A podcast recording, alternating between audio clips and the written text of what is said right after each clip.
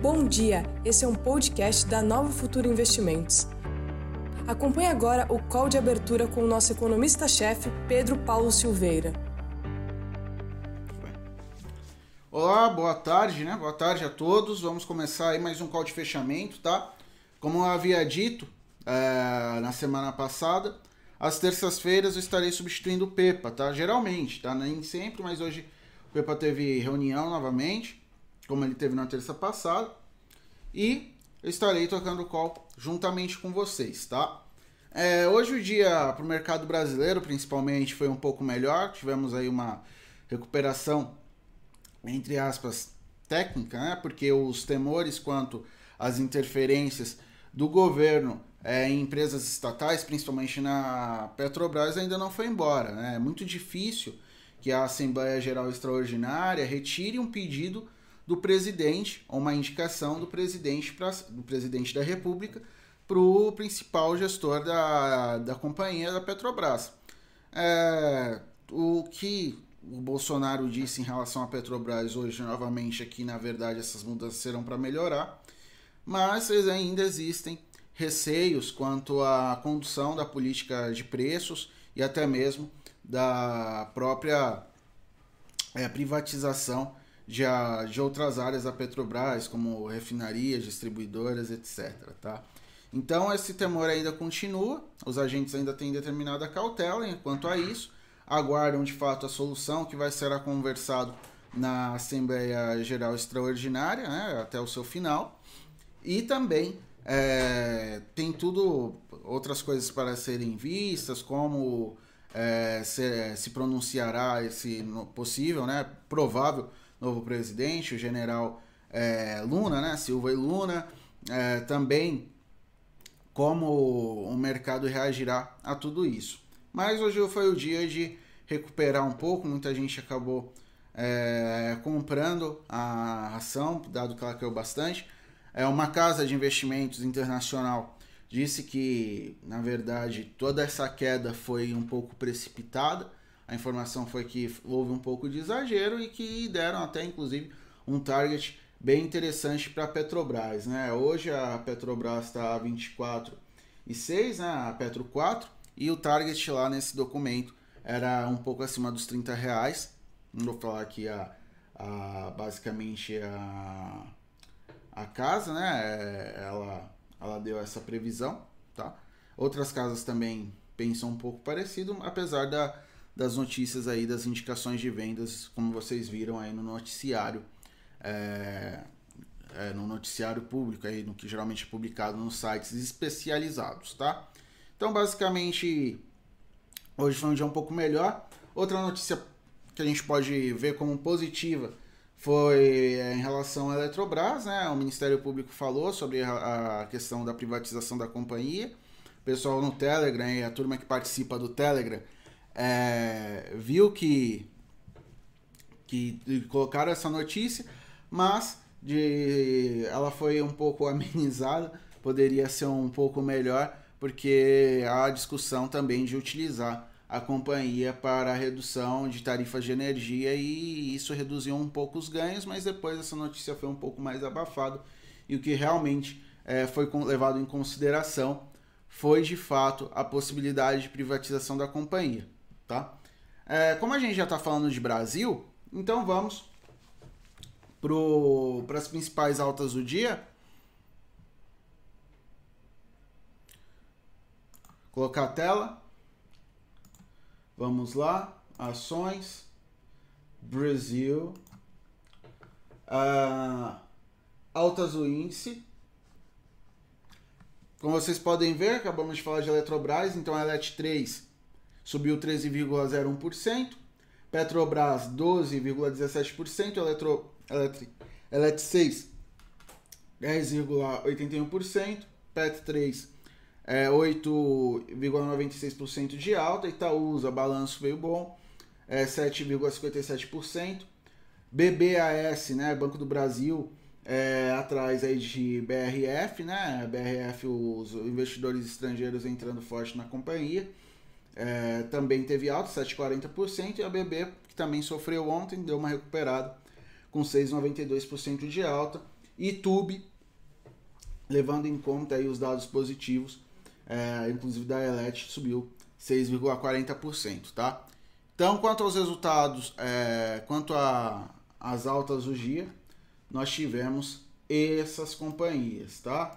Com melhor desempenho. Agora, indo para as que desempenharam um pouco mal, vamos a baixas do índice. Nós tivemos Lame, que ontem subiu muito forte, tem uma correção técnica, junto com Beethoven. É, Prio, que também foi correção. Ontem o petróleo fechou em alta. É, Rapvida, Sula 11, Ezetec né, e Natura com queda cada uma dessas, tá? Cada uma dessas ações. É, vamos agora ver o que aconteceu no exterior, tá? Estados Unidos. Estados Unidos fechou misto, tá? A Nasdaq fechou aí com queda de 0,50%.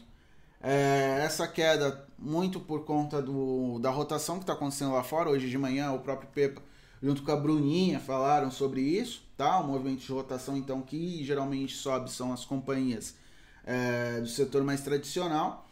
É, hoje teve um pouco de volatilidade, inclusive o, o abriu em queda, os futuros estavam abrindo em queda hoje de manhã lá em Nova York e o discurso de Jerome Powell acalmou um pouco, né? apesar de, de ainda haver fragilidade para a economia americana, ele acredita que a meta de inflação ainda está um pouco distante então aquele, aquele problema, aquela questão de preocupação em relação à alta da inflação e por conta disso aumento dos juros com a recuperação econômica e alta das commodities, dado a fala do Powell deu uma amenizada nisso, tá? Então S&P alta de 0,13% e Dow Jones próximo da estabilidade com 0,05% de alta. Na Europa, movimento parecido, Lagarde também tentando acalmar, dizendo que está tá monitorando os mercados. Né? Ela já falou isso ontem, que o BCE estaria monitorando tudo, mas também o, a questão do, é, dos ganhos né? no, na, na, nos títulos soberanos, exatamente por conta desses receios de inflação, acabam é, trazendo um pouco de receio para o mercado. No entanto, a maior parte, né, os mais importantes indicadores subiram em alta, a maior parte deles. Então a gente tem é, o Londres subindo, subiu 0,21%, Paris 0,22% e Madrid 1,72%, enquanto Milão caiu 0,30% e Frankfurt caiu 0,31%.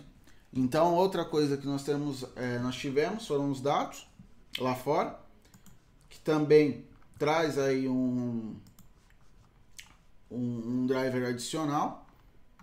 Então, principalmente os dados é, no Reino Unido vieram acima do esperado, é, apesar da variação no, no emprego para o mês de dezembro, quando compara três meses com três meses, serem bem negativas.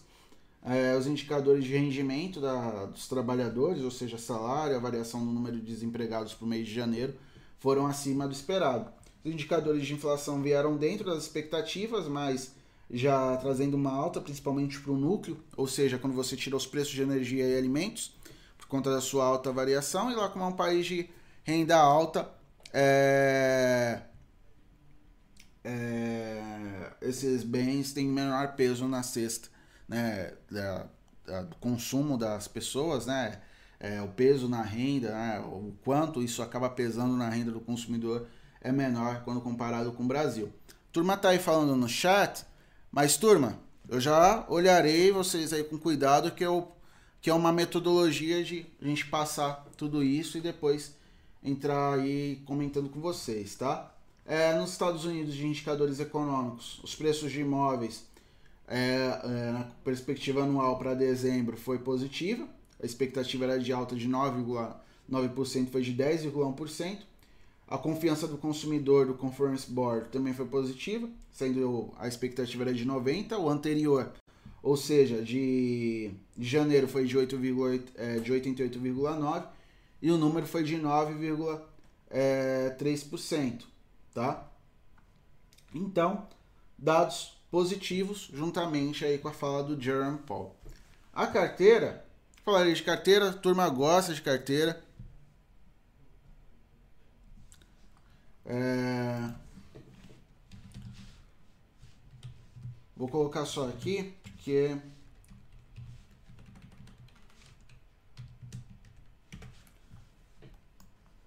eu pegarei para vocês. Eu tirei o print. Geralmente eu ando com o celular na bolsa. Mas eu pegarei aqui.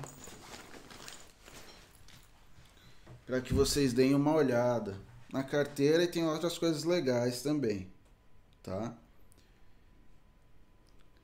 Peço para que vocês aguardem um pouco.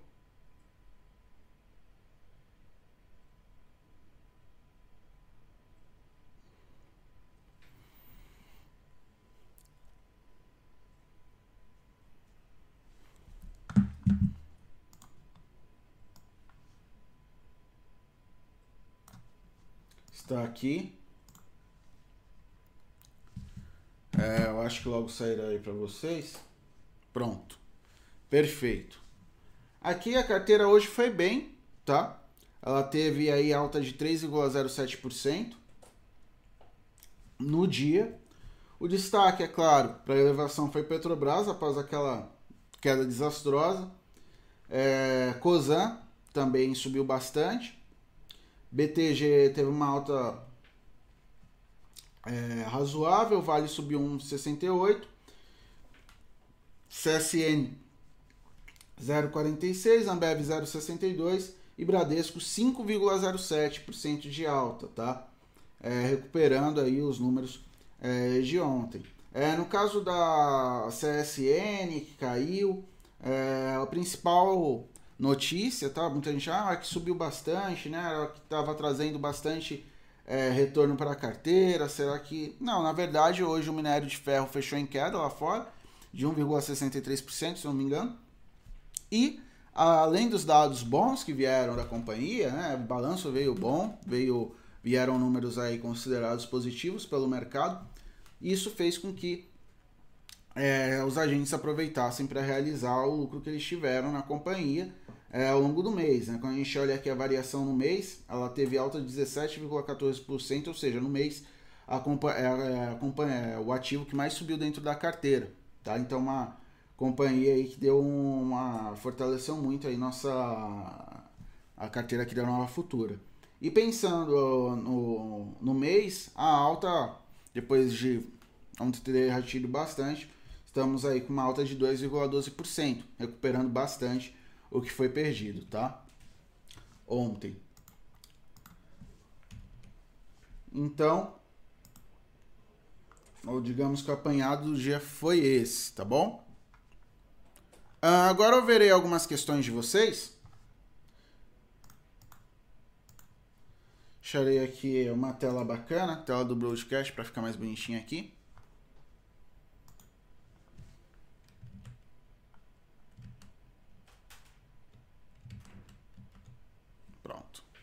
Agora verei suas perguntas. Perguntas de vocês. Aqui o Alex Manuel Ferreira Silva pergunta: Boa tarde, Matheus. Esse corte de barba novo seu ficou massa na capa da live. cara, você viu? Me trituraram, cara. Cortaram minha barba, cortaram o rosto, cortou tudo. Uh, Liliane, gente, em substituir o Pepa em plena crise da Petrobras não é para é, é, não é para qualquer. Matheus, não, arrasa Matheus. Obrigado, viu? Muito obrigado, Liliane. Carlos eh, elogiando aí, obrigado. Carlos Vilaverde fala que tinha uma ótima referência, realmente. Pepa me ensinou bastante, tá? Uh, é, cortaram o Photoshop, cara. Cê, vocês viram, cara? Estavam tentando fazer alguma coisa, não sei se era voodoo. Brincadeira, é o pessoal é gente boa. É... A Marzia é, Bucci pergunta se está com vaga aberta para o designer. Dá uma olhada no LinkedIn da Nova Futura. Sempre quando surgem vagas, você, é, vocês podem acompanhar por lá, tá? Não só para design, mas outras outras ou para outras áreas também, tá? O Luiz acompanhou lá na Globo News. Brigadão, cara, pelo apoio. Vamos lá. Boa noite, Walter. Boa noite, Beto. Obrigado, José. José também apoiando forte a gente. Vamos lá. Uh... Ah, o, o de. O. O The Arfonfini Couple. Couple. Ele fala assim: Mateus, já entendi o que é a alfa da carteira. Pode me explicar o que é beta? Vamos lá. Vamos lá, porque isso é bacana. Muita gente tem dúvida, inclusive gente, gente assim que acompanha mais tempo. E é um indicador importante no mundo dos investimentos. Tem um texto no blog sobre isso.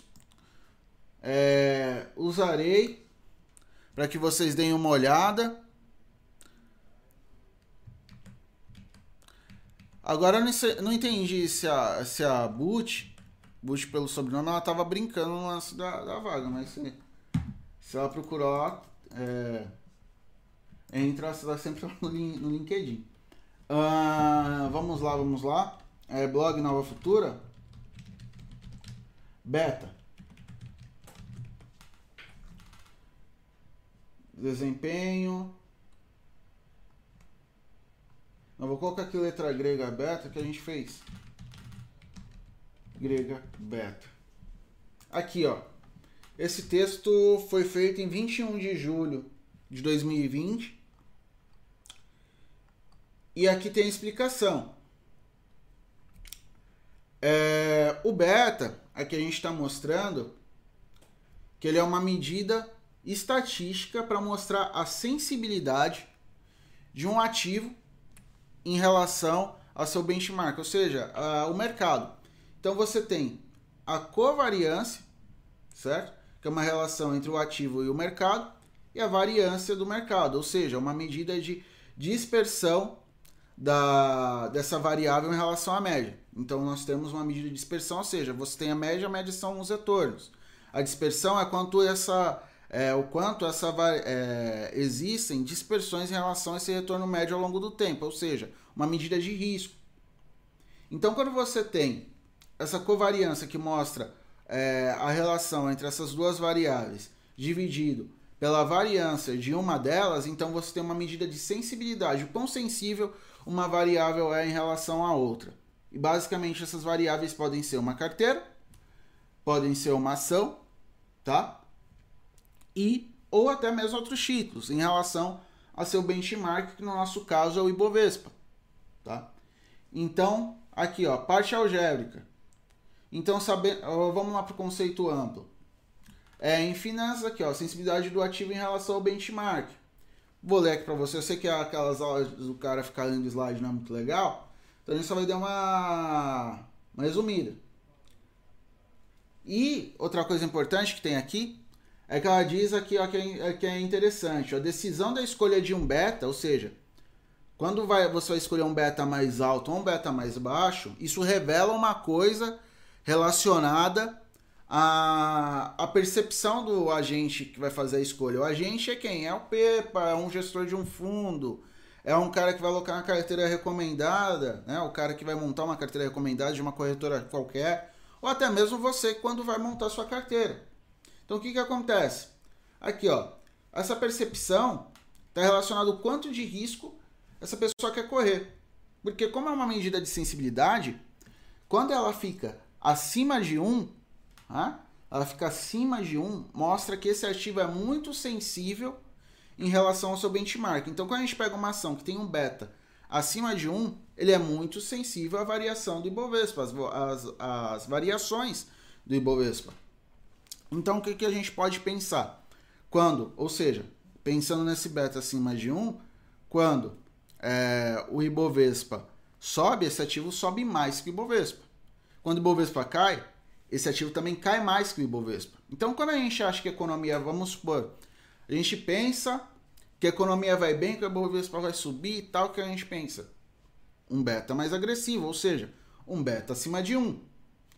Quando a gente acha, ah, não sei, mas eu quero ser um pouco mais conservador, mesmo achando que o Bovespa vai subir, um beta próximo de 1, seja para baixo, mais conservador, então 0,9, 0,98, por aí, ou 1, 1,01, por aí, tá?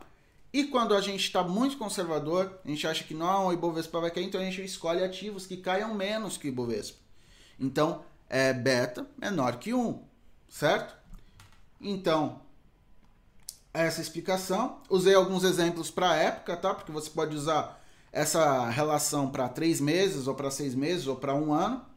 Na época, uh, que foi usado para 60 meses, então um período longo, tá? Para ser utilizado como exemplo. Então o YouTube 4 tinha 1,03 de beta, então era bem próximo. É, Cirela tinha um beta é, para 60 meses de 1,62, então mais sensível que Bovespa, levando em consideração que Cirela é um ativo cíclico, depende da atividade econômica, é um, é um ativo também que depende é, das perspectivas de juros também, então ele tem uma ciclicidade maior. E na época a gente tinha Clabin, que tinha um beta de 0,26. Clabin é uma exportadora, está muito mais relacionada com o dólar, tá? Então a gente fez isso. Aqui embaixo tem um gráfico, onde a linha vermelha é Cirela, Itaú é laranjinha, linha azul a carteira de mercado Ibovespa e a Clabin é verdinha. Quando a gente olha, Cirela, quando o Ibovespa estava subindo nessa época aqui, exatamente na época aí no mês 6, até o mês 6 foi pego, ela subiu bem mais que o Bovespa, que é o azulzinho. O laranjinha, que é o Itaú, ó, tanto na queda quanto na alta, subiu próximo. Um pouquinho abaixo, mas foi próximo. Quando a gente olha o, comportamento, o comportamento é um pouco parecido, ó. Ficou um pouquinho acima, mas é diferente de Cirela, ó, que ela fez todo, tudo isso aqui, ó. Aqui foi alto, aqui foi alto, Aqui foi alto em relação é, ao, Ibo, ao Ibovespa, que é o azulzinho. É lógico que a gente também pegou um período maior que 60 meses. E a gente tem também a a Clabin. Olha a Clabin, o comportamento dela. Aqui, né, que já era um período aqui 2015, 2016, tinha bastante incerteza. Então o dólar subiu bastante, então ela também tem, é, subiu bem mais. Aí quando a gente olha esses outros períodos, a partir de 2016, né, 17, tá, né, ó, ela já começou a ter um comportamento um pouco diferente, né, porque a perspectiva era um pouco melhor, ó. Tá vendo? E abaixo do Ibovespa. Quando ela teve variações acima, foi muito pouco. Então, é aqui que a gente vê a sensibilidade, tá? Um exemplo que a gente viu na época também bem é, relacionado a gente pegou um exemplo da, da Vale. É basicamente exemplo aqui. Peguei um exemplo de onde vocês podem encontrar essa medida. Vocês podem, sem precisar calcular e tal, você pode fazer isso no site do Investing. Você pode fazer isso no site do Yahoo, tá? Então, e fazendo essa continha aqui, vocês também podem fazer até no Excel tá? Então, basicamente, é isso, tá? Se vocês tiverem outras dúvidas... Ah, Matheus, mas para uma carteira? Para uma carteira é só você fazer... É, exemplo bem estapafúrdio, tá? Uh, eu vou abrir uma planilha aqui. Só para dar uma... Uma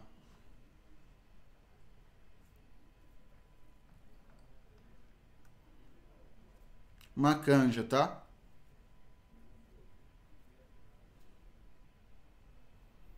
Tá demorando isso aqui. Esperem.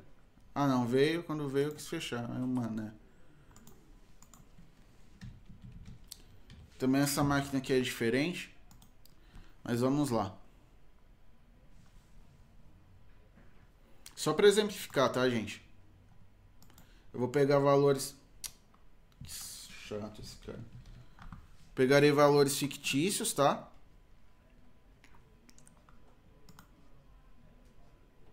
Aceita. Isso, fechar. Pronto, fecha. Uh, então vamos supor que nós temos. Uh, é, se eu puder escrever, vai fortalecer, né, meu querido?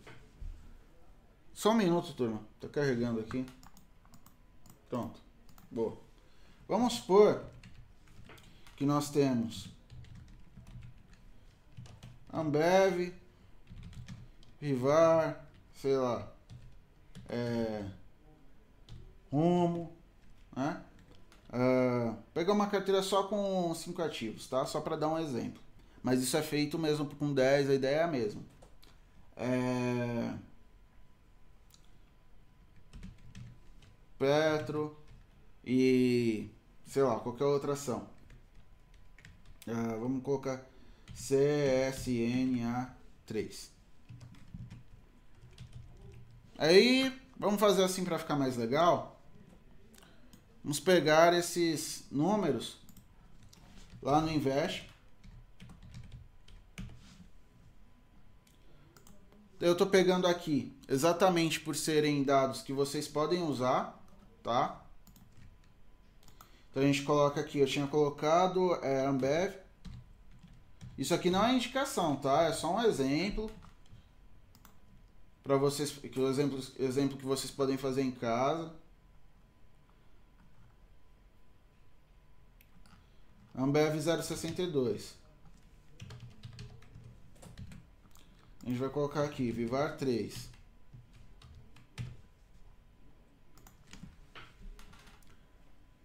Tanana, tanana, tanana. O Malcolm, o Malcolm tá falando o menino do Bacurau. Gente, eu nem sabia o que era Bacurau, cara. Nem sabia o que era Bacurau. Isso é ideia do... Eu já falei. Eu nem bebo. Brincadeira. É, raio 3. Rumo. Ó, tá vendo como a gente tá fazendo? A gente coloca o nome do ativo aqui tem uns indicadores de mercado. 0,71 P, PTR4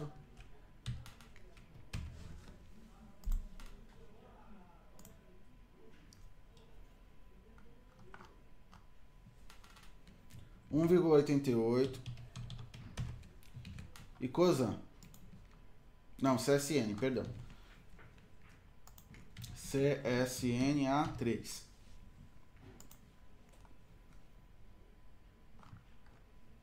um vírgula setenta e dois. Para uma carteira de cinco ativos a ponderação é de 20% para cada certo? Por quê? Ah, porque vai dar 100, que é o total. 100%, tá bom? Aí você vai falar, ah, mas qual vai ser o beta da carteira? A média ponderada. Então você vai pegar isso aqui e multiplicar por isso. 20% vezes o beta. Aí você vai pegar e vai fazer o somatório disso de cada betinha. 1,32%. Perdão, 1,32%. O que, que isso significa? Que essa carteira fictícia, com a. É... Vou escrever ela, né? Com a, com Ambev 3, Via Varejo, Rumo, Petrobras e CSN, tem um beta de 1,33, ou seja, é uma carteirinha um pouquinho agressiva, certo? E quando a gente olha, ah, mas aqui ficou pequenininho, claro, porque multiplicou por 0,20, né? Então, quando a gente está multiplicando por, por números próximos de zero, o número vai ficando menor. Você faz o somatório. Você tem aqui, olha, nós tivemos três, o que é condizente até, porque quando a gente pega, são três ativos com beta elevado, com dois com beta baixo. Então, esse foi o beta dessa carteirinha fictícia. Certo? Então, é... é basicamente isso que é o beta, tá bom? Depois você dá uma olhadinha no texto do blog. Eu não estou logado aqui, então não vou conseguir mandar na aqui no YouTube, depois vai ter que logar, talvez vai sair, eu não conseguirei ver os seus os seus comentários, tá? Então é isso. Daí você coloca lá, tá? O The Are, are No Fini Couple. Tá bom? Uh, esse foi o beta.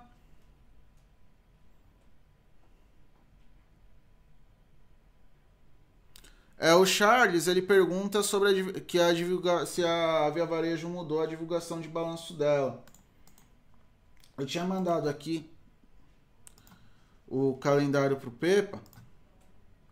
Te mandei mais de um calendário, porque eles mudam aí. Não podia, né? Mas tudo bem. Eu preferia que não.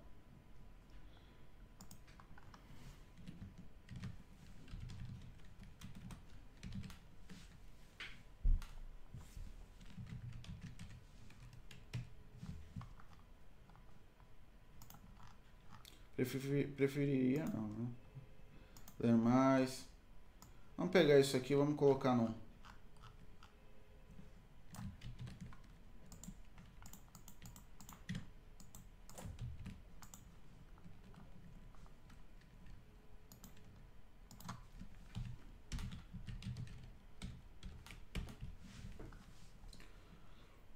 Dia 2 de, do dia 2 de março a, é, após o fechamento tá? É, na verdade, é um ativo que ainda está andando de lado por conta da, do que a gente olha os dados econômicos em relação ao varejo. Vamos lá no Investing de novo. O último não tinha sido lá aquelas coisas. Então vamos lá. Na verdade foi até foi bem pior que esperado fazer um, um filtrinho aqui. E é bom que vocês aprendam uma ferramenta a mais, tá?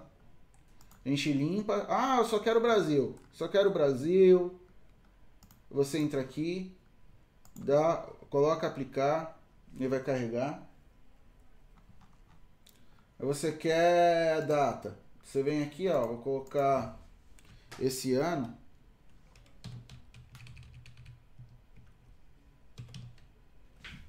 Até agora.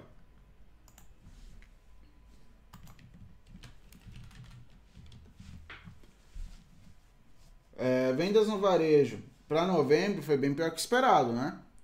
Foi um pouco pior. Novembro. Dezembro foi muito pior que esperado. Principalmente no mês. Certo?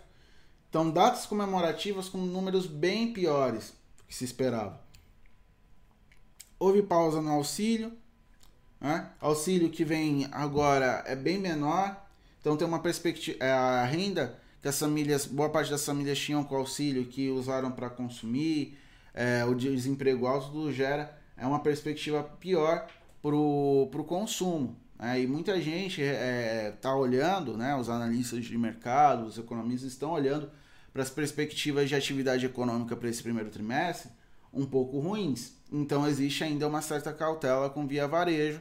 E Via Varejo e, e outras empresas do setor também subiram bastante. Então a preferência, como a gente vinha falando sobre a questão da rotação, são para ativos relacionados a commodities. Ah, mas Petrobras caiu ontem, Cosan caiu ontem, por conta de tudo que aconteceu é, no dia, né, turma? Então é basicamente isso, tá? Uh, o Pellegrini, Matheus, boa tarde. Como é que vocês montam as operações do Super Strike? Como fazem para pagar X e tal? É, basicamente, isso é melhor você entrar em contato com a nossa mesa, porque na verdade eu nem cuido dessa parte, tá? Então a gente entra aqui, é, Nova Futura, fale conosco. Vai falar, poxa, Matheus, não fale conosco, não sei o que. Lá o pessoal é extremamente preparado, tá? Você pode entrar no e-mail na plataforma, tá? É, perdão, no e-mail ou nos telefones. E o pessoal é super especializado, o pessoal estuda bastante também. Manja muito de mercado, eles vão saber explicar sobre esses assuntos, né? Que são basicamente a área deles, pessoal do comercial. Então eles podem também te, é, te ajudar nisso, tá? Uh, José Souto, Bacurau é um bar que tem aí próximo da Brigadeiro Luiz Antônio, tipo Bar Casa do Norte, serve chopp de vinho. José Souto tá indo lá. O QSF Clan disse: Ah, galera, apenas para constar, já vi o Matheus no Bacurau antes da pandemia. Quando acabar ele volta, certeza. Daí eu tiro umas fotos e jogo no grupo do Telegram. Boa. É, o Otto Chuba. O Pepinha. É, e o Luiz Maia pergunta se tem mais alguma notícia. Pera aí. Se, é, vou aqui a pressa do Bruno, que ela é mais rapidinha. É, está mais forte agora nos Estados Unidos, pode acabar contaminando ativos mais voltados para a tecnologia aqui no Brasil, é, como local web. É, bom, nesse sentido, Bruno, a gente tem que, é, a gente tem que lembrar que esse, esse processo de rotação não é só nos Estados Unidos. Pensando assim, é global, tá? Os, a, a gente, no mercado financeiro, a gente parte do princípio que a mobilidade de capitais é livre em qualquer parte do mundo. Então, quando a gente olha para essa rotação, por exemplo, Estados Unidos é, é indo, saindo de tecnologia indo para o Dow Jones, também tem muita gente investindo em países é, emergentes que sejam intensivos em, nesses mesmos ativos que tem no Dow Jones. Petróleo, mineração, é, em alguns casos construção, indústria, tá? E no nosso caso, é, commodities, né? Então, você olha para o Chile, commodities. Você olha a Argentina, commodities. Você olha para... Uh, você olha, inclusive, até países, por exemplo, Colômbia, Rússia, né? commodities, né? México, certo? Então, mas o que que acontece? Poxa, mas e por que o Brasil está assim? Problemas internos. Então, quando, de novo, quando a gente olhava lá o CGS.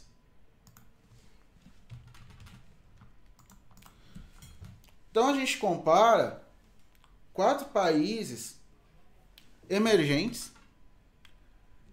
Chile teve problema político recente.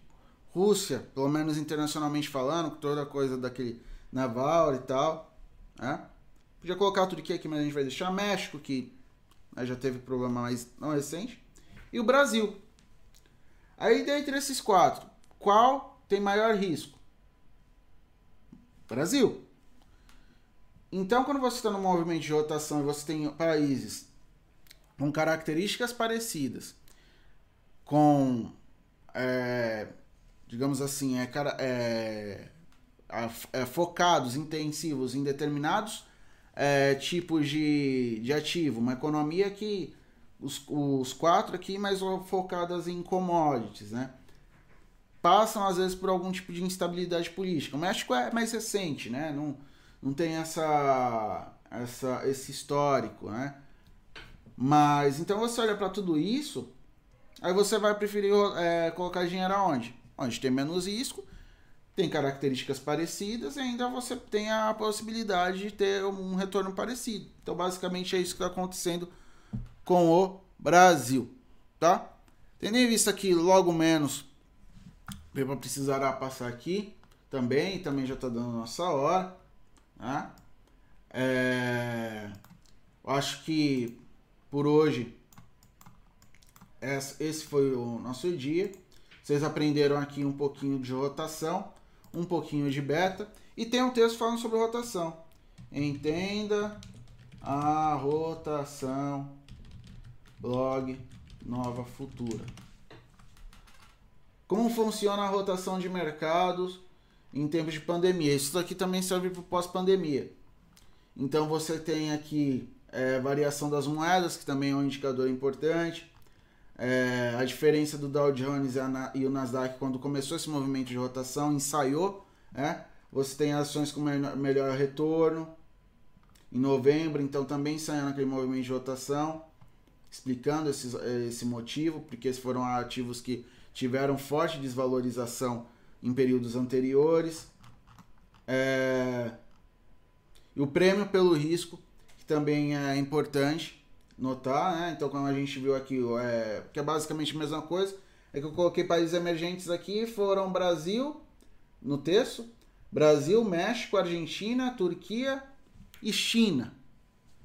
É, China baixíssimo, Turquia elevado, e os outros mais elevados, a gente tem a Turquia por conta do, da, do período que tinha bastante conflito lá, etc. E Argentina, Brasil e México, sendo que Argentina e Brasil são os que têm um prêmio de risco maior, tá? Então, basicamente, é isso. É... O acessar 2012. Matheus, uma pergunta bem fácil. Essa expectativa de aumento de juros pelos Estados Unidos podem fazer nosso governo elevar nossos juros e isso pode acabar deixando o mercado de ações menos atraente por aqui. Na verdade, o aumento de taxa de juros é, lá fora é, pode ser negativo por conta é, de terem mais recursos indo para lá, né? Então você tem um ativo, é, ativos dos Estados Unidos seguros, né? Com maior rentabilidade e alguns agentes que têm dinheiro aplicado aqui podem buscar mais segurança lá, depender de como estará a situação política aqui. Então vai ser um fator adicional para que pode deixar o mercado menos atraente. No entanto, essa possibilidade de aumento da taxa de juros no Brasil não está tão relacionada com a taxa de juros lá, mas sim com esse aumento da variação nos preços das commodities, que dá uma pressão na, na inflação e também o, o risco em relação às contas públicas. Inclusive é isso que o Campos Neto vem falando, tá? É, gente, eu vou precisar terminar, tá? Vocês viram aqui, o chefe veio, precisou. Eu também tá dando a nossa hora aqui também. Então, turma, é, ou seja, já está difícil o mercado atingir 120 mil. Se isso acontecer, vai ficar mais difícil ainda mesmo com a retomada da economia. Se tiver retomada da economia, ela também depende do processo de vacinação e também da diminuição das incertezas.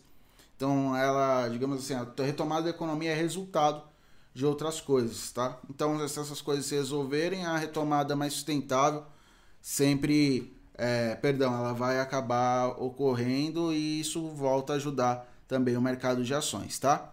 Então, beleza, turma, muito obrigado. Ótima noite para vocês. Obrigado pelo apoio, pelos likes, por, e por terem comparecido aqui no call, mesmo com a com a foto lá meio meio cortada, tá certo? Muito obrigado, turma. Ótima noite para vocês, bom descanso e se cuidem.